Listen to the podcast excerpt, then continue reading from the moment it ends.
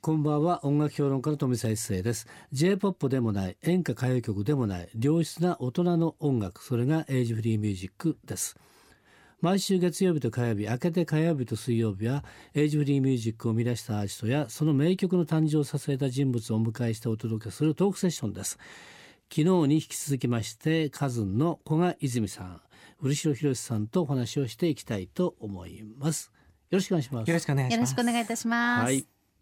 あくまでも言ってきますから、良質な大人の音楽ですかそらうね。ではすいね。泉ちゃんお願いしますよ。はいわかりま昨した日はパッチリでしたから。そうですねはい。上品に行きます。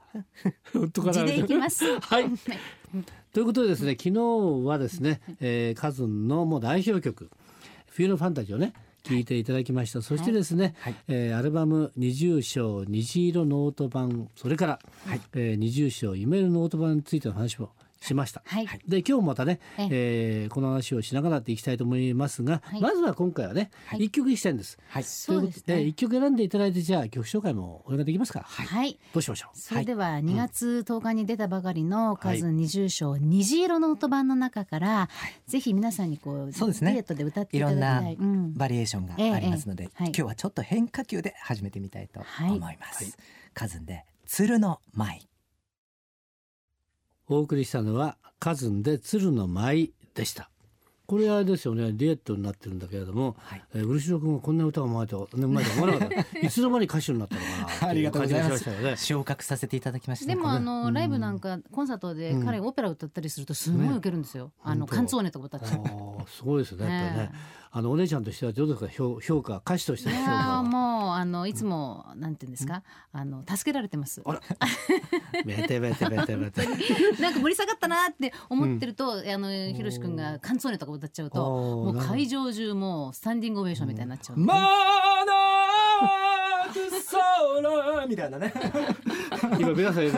なんか見直しちゃったもん。 あのねおこしなんか食べちゃったかもしれません失礼いたしましたいい感じですよ ね。えー先ほどまでは大人の数。あそうですねね、ええ今は現実のそ数。う現私実まだちょっとなんとか脱線せずにね、はいエイジフリーで言ってます隠しておりがますはい、でもね、このね、鶴の舞っていうのはすごくいいなって感じしましたあね。りありががとうとうごござざいいます。ます、えー、メロディも落ち着いてるしですね。これですね、あれですね、坂本冬美さんあたりが撮った新しいこれね演歌なのね。あーそういでいすかもしれない。ちょっとモダンななんかね。モダンなちょっといいですね。結構その演歌でね、こうなんかもう僕たちもずっといろんなものをね、ううん歌ってきて J−POP じゃなくてもいいんじゃないかみたいなね、うんのがすごくあって、うんある時その、うん鶴のねドキュメンタリーを見たんですよ。えーそのヒマラヤを越えていく鶴がですね、その朝の上昇気流に乗っていかないとうん山を越えられないっていうね、おーなるそほどの鶴を見た時に、なんでそこまでして鶴は越えていくんだろう、うんなんで僕たちは歌っているんだろうみたいなことを考えたおらーなるほどこんな曲になってできた。いやこれすごくいいですよね。あのヒマラヤ越えの鶴がが鶴が行く。ちょっと目が霞んできて。それが定めだそうと。そこで出した時やっぱりね、えー泉ちゃんの声も合ってない。ああやっぱ演歌に行く演歌もいいかもあいいですかねちょっと私拳は演歌かもね。あーそもそもねやっぱり、なんかねその世代 大変あの こう日本よりもなんか違う国から演歌が始まったら面白いかなっていうのは思いましたねまあ。ヒマラヤから、そうだね。ただその意味で言うとやっぱりね、あのいつも言ってるんですけども、演歌歌謡曲 J-POP でもない大人の音楽。んってことでジャンル関係ないんだね。そうですねなんですよね。で何かと言いますと、私が聞いてあいいじゃないかと思うのはね、私の同世代でしか多分そうで思ってるんじゃないかなと。あーいう感じでこの鶴の前ねすごくやっぱ新しいって感じですよね。よかったありがとうございますありがとうこござれいいいまですすね。かなライりブねでピアノ一本でやると結構ねインパクトあるんですよごい。受けますねえ盛り上がります。いやなんかいい曲をですね聞かせていただきました。あよかったで嬉すしいなっていう感じですけあどりがねと。うございます。えーということはですね、はいえーこのね、えー、二重章夢色ノート版と、えー、虹色ノート版ありますよね。はい。これもう一度ちゃんと聞いてみてそしたらまたねえーちょっとですね見落としていたいい曲がいっぱいあるかもね。そう思います。そうなんもいっぱいありでますよすかねら僕たちもね、うん振り返って聞いてよかったもんね。とか言って。やっぱこれ一回や二回聞いてもやっぱねわかんないですね。わかんないね。珠玉のし 名珠 作。なんなん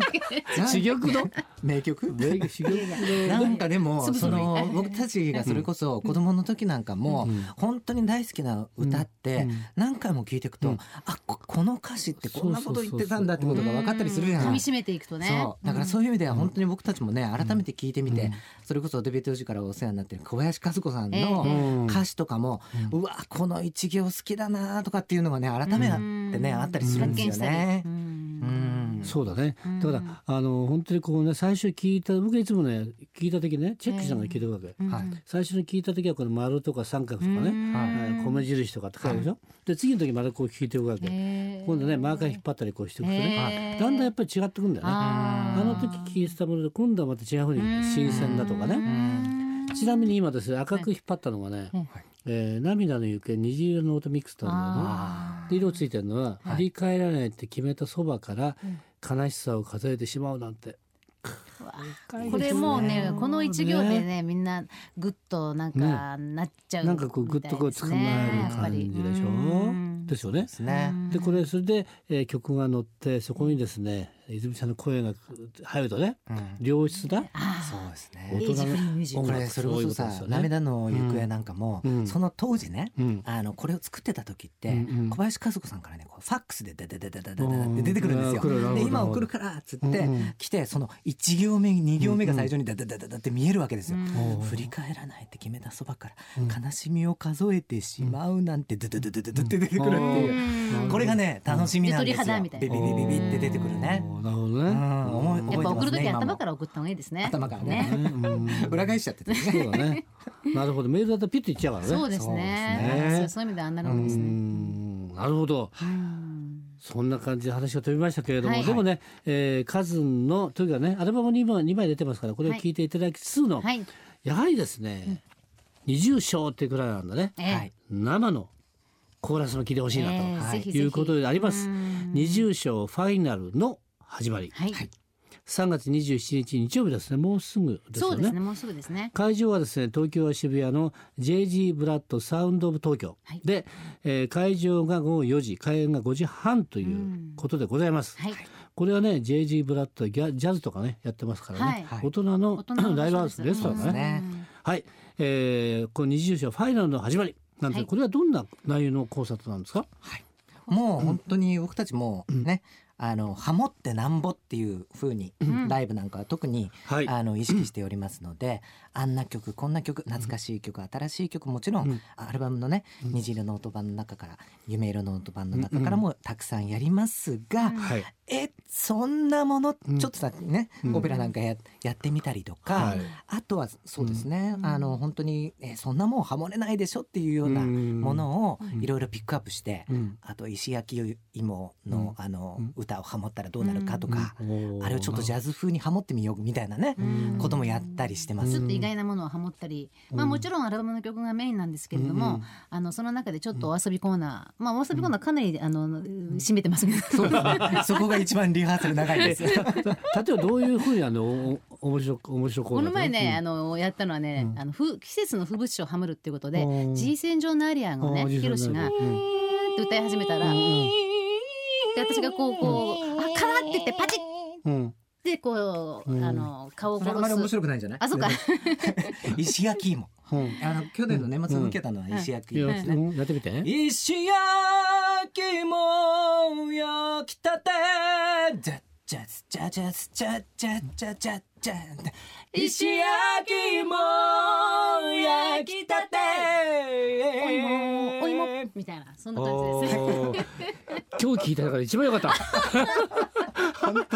いやすごいそう、良ねいすごいそう。いうの言わこれれるちとょっと全国の石焼き芋屋さんにそうですね。そうだ。最近あんまり見ないですけどねいやいいねやっぱりね。うん石焼き芋がこんなにねおしゃれなやっぱりね良質な音楽になるとは知らなかったあ私りがは。とうございます。素晴らしいですよね。はい、はいということでですね、えーそれでも聞けるというですね、はいえーコンサート行ってください。はい3月27日日曜日、えー渋谷の JG ブラッドサウンドオブ東京ですね。そうですね。こちらでも、も、もう本当にもう、あの残席わわずかっていわずかなんでうとこなんでもうもう、あのそほほ他にもですね、あのちょっとイベントのお知らはせいいいですか？いいですよえっとはい4月の9日土曜日に、あの品川運河祭りっていうのに出させていただきます。はいあと5月3日の火曜日は吉祥寺でミニライブやりますし、はいまああちこちこの先も進出鬼没で、あの CD 出したばかりなので、うんあのそんなミニライブをあちこちでやりますから、はいまあもしもこの JG ブラッドを入れ入れなかったとしても、私たちに生の私たちのね、はい石焼き芋をやるかは分かりませんが、はいあのぜひいらしてください。